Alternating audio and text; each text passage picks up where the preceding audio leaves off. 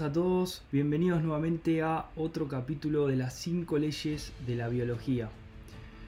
Tuvimos con mucho trabajo esta semana, entonces eh, por eso no hicimos la segunda parte antes, pero hoy vamos a hacer la segunda parte de todo sobre el corazón. Tuvimos eh, muchísimos mensajes en relación a este, el video que hicimos en la primera parte, ¿sí? Eh, y por eso dije, bueno, vamos a hacer la segunda parte me parece sumamente importante. Recuerden ver la primera parte para poder continuar con esto. Estamos hablando de todos los problemas que puede ocurrir en el corazón, ya sea infarto de arterias coronarias, de miocardio, cuáles son los conflictos que lo originan y cómo resolver estas situaciones. Habíamos quedado entonces en que luego de la bradicardia o la epicrisis, el ritmo cardíaco vuelve progresivamente a la normalidad. También hay que saber que este periodo de latencia o ritmo lento por bradi, bradicardia, en lo que los médicos no saben si la persona está muerta o no, podría durar varios días. Esto, cuando comenté esto la vez pasada se armó una polémica muy grande porque bueno, eh, entonces claro, no sabemos cuándo alguien está muerto. Es que técnicamente, según el libro, El origen de la vida, les voy a mostrar el origen de la vida y la gran confusión, según el origen de la vida, el libro que está hecho en base a los descubrimientos de Anthony Bellamp y su último libro, El origen, se llama El tercer elemento de la sangre, nosotros no estaríamos vivos. Lo único vivo serían las microcimas. Nosotros seríamos un proceso de fermentación de las microcimas. ¿sí? Eso está desarrollado en este libro, que lo pueden adquirir en la web awakenproject.com, en libros, envío gratis a todo el mundo. Eh, para los que quieran investigar. Es por este proceso biológico que muchos médicos creyeron que por arte de magia algunas personas habían vuelto de la muerte con un milagroso despertar cuando en realidad nunca habían muerto. Nuevamente el desconocimiento de los médicos siempre es enorme y jamás entenderían lo que estamos narrando. Y le dirían a la persona que no tengan falsas esperanzas. Lo hemos visto y escuchado muchísimas veces. La diferencia entre la muerte y la apariencia de muerte en algunos casos es extremadamente fina, y como la medicina clásica no puede identificar la ley bifásica de todo programa biológico, jamás sería capaz de saber qué es lo que está ocurriendo. Esta epicrisis puede tener dolor agudo, sudoraciones frías y crisis de ausencia. Además, según los estudios de cardiología del Dr. Hammer, habrá una convulsión epiléptica durante la epicrisis, debido a la epicrisis de la musculatura estriada, que es un SBS concomitante de las arterias coronarias, con espasmos musculares y tónicos clónicos. Aquí puede ocurrir desprendimiento de los depósitos de colesterol, lo cual, según el Dr. Hammer, son totalmente inofensivos. Si el conflicto duró menos de tres meses, no habrá síntomas físicos. Si el conflicto duró más de nueve meses, la epicrisis probablemente sea mortal por un paro cardíaco. Sin embargo, en las últimas cartas científicas del Dr. Hammer menciona que la persona podría aún seguir viva con un paro cardíaco, pero que no se encuentran disponibles las herramientas para poder saberlo. Que la persona moriría por el enorme edema cerebral en el relé de las arterias coronarias, dado que el corazón responde a los impulsos nerviosos del cerebro y si este impulso se detiene, dejaría de funcionar el corazón. Es importante evitar siempre también el derrumbamiento de la persona, que activa los túbulos colectores del riñón y no dejaría que el edema se drene, lo que en este caso sería mortal durante la epicrisis de arterias coronarias. Para arraigar a una persona hay que restablecer los términos de su territorio en armonía. Esto es una pregunta que siempre me hacen. Lejos de los hospitales, en su casa, con sus cosas, sus olores característicos, que le permitan sentirse en casa, el calor de su hogar y no en un espacio desconocido por el frío, incómodo, solo, olvidado y perdido. De esta manera el edema se drenará y las posibilidades de supervivencia serán mucho mayores. Bien. Espero que anden muy bien por ahí. Ahí se va sumando más gente. Les mando saludos. Vamos a continuar.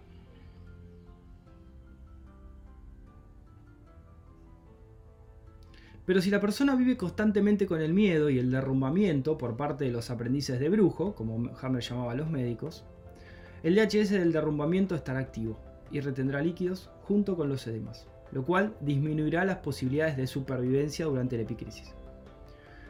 Una vez superada la epicrisis, la presión sanguínea vuelve a la normalidad y no hay riesgo de volver a sufrir otra bradicardia, excepto que la persona recaiga en el conflicto.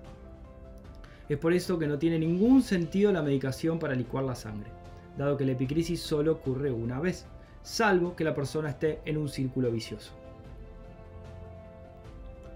Ahora sabemos que los infartos coronarios no tienen nada que ver con el colesterol o con la obstrucción de esas placas de colesterol de las arterias coronarias y tampoco la elevada presión. ¿Se entiende? Bien. Hay que tener en cuenta que los medicamentos que bajen la presión solo estarán atentando contra nuestro propio instinto de supervivencia y nuestros programas de supervivencia.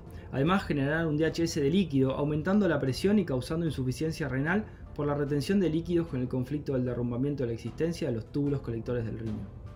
Los medicamentos para la reducción del colesterol causan daños en el hígado y los, los anticoagulantes pueden causar hemorragias internas. Aquí hablamos de la máxima ineptitud en lo que respecta al entendimiento biológico por parte de los aprendices de brujo.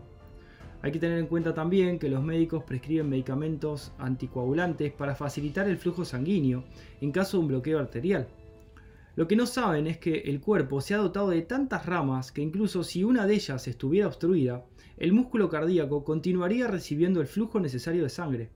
Esto ha sido verificado y demostrado en 1984 con los estudios de cardiología hameriana en la Universidad de Viena por el Dr. Hammer. Además hay que tener en cuenta que al consumir un anticoagulante, en el caso de que se produzca un programa biológico con un derrame interno, como una úlcera sangrante de la curvatura menor del estómago en fase activa o una fase de reparación con un drenaje hemorrágico, podría ser peligroso por la enorme hemorragia que ocurriría al no poder cicatrizar y frenar el sangrado. Es necesario aclarar también que con un DHS muy importante de pérdida territorial que ha sido solucionado, generando el estrechamiento de la arteria aorta, se genera una estenosis, que causa una obstrucción del flujo sanguíneo por esa arteria, específica se mantendrá así. No es necesario ningún stent que lo mantenga desobstruido, dado que el corazón recibirá aún así todo el suministro de sangre que necesita. La prótesis intravascular, o se llama también endoprótesis, es generalmente la solución para abrir los vasos estrechos o bloqueados.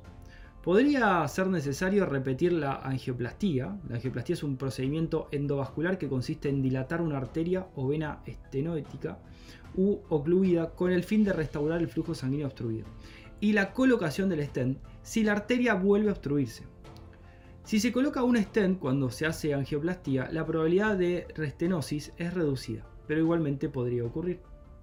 También hay que saber que la sangre suele adherirse a las válvulas mecánicas y formar coágulos. Siempre que ponen algo adentro del cuerpo hay un problema. Lamentablemente, luego que la persona es operada, se somete a dosis de anticoagulantes de por vida, además de una dieta muy restrictiva. Esta es una triste realidad. La anticoagulación, que es la utilización de las drogas anticoagulantes, es uno de los tratamientos más usuales en el manejo de todos los trastornos cardiovasculares por la medicina clásica.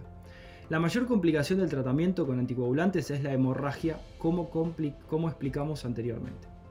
Los cardiólogos y cirujanos cardíacos no conocen ni utilizan las plantas medicinales que podrían ayudar y mucho, evitando así los anticoagulantes, como por ejemplo el espino blanco, que posee propiedades este, cardiotónicas y es muy rico en flavonoides, que es para la vasodilatación, la pasiflora incarnata, que ayuda a relajar este, los vasos sanguíneos, y el ginkgo biloba que mejora la circulación de la sangre.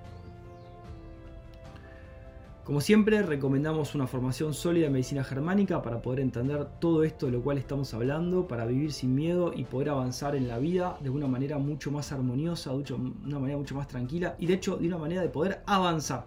Porque hoy si hay algo que no vemos es avance, por eso no hay maduración en la sociedad. Y por eso seguimos discutiendo siempre los mismos problemas y siempre discutimos, como decía el otro día en una consulta, me contaba alguien, te mando un abrazo a Lucas, decía, en vez de discutir por lo bueno o lo mejor, seguimos discutiendo entre lo bueno y lo malo. Así que vamos por un avance de la sociedad, por una evolución. La medicina germánica es la llave que nos permite avanzar.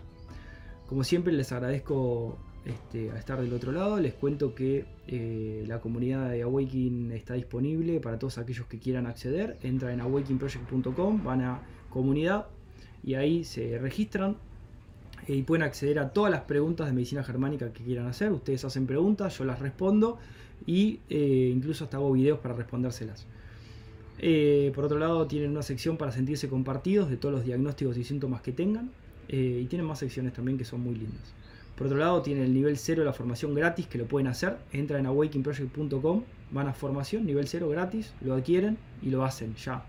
Tienen el libro de la gran confusión, el origen de la vida y el de la familia Novoa gratis. ¿sí? Tienen también un programa de bajo en oxalatos de alimentación que me lo habían pedido, se los puedo compartir, que mejora todos los síntomas del cuerpo y mejora muchísimo la calidad de los procesos orgánicos, es impresionante. Y bueno, gente, eh, tenemos la app de Awakening que se llama NMG. Eh, en 14 días va a estar disponible. La están probando 20 personas ahora para Android. Eh, dentro de 14 días Android ya nos aprueba la app y va a estar disponible para descargarla desde la tienda de Android. Y después lo vamos a hacer para iPhone. Así que bueno, sepan que estamos ahí avanzando para tener la comunidad en el celular. Cualquier problema que tengan, escriben en el celular, ven, investigan información, todo muy didáctico, muy fácil. Eh, y bueno, vamos a seguir escribiendo libros, vamos a seguir con los cursos, renovando. Y otra cosa que estamos haciendo ahora, vamos a hacer las cartas científicas del Dr. Hammer, versión Awakening, porque no están más disponibles. Muchos me piden esas cartas. Así que vamos a hacer un póster grande con todos los programas biológicos y pronto va a estar disponible en la web también. Les mando un abrazo, eh, recuerden, suscríbanse al canal, pónganle me gusta, compartan el video y nos apoyan muchísimo si se suscriben a la comunidad, que es un abono mensual de 5 dólares por mes o en Argentina de 2.700 pesos. Eso nos apoya muchísimo para seguir dando contenido gratis. Así que bueno gente, les mando un abrazo, gracias como siempre y nos vemos en el próximo video. Hasta luego.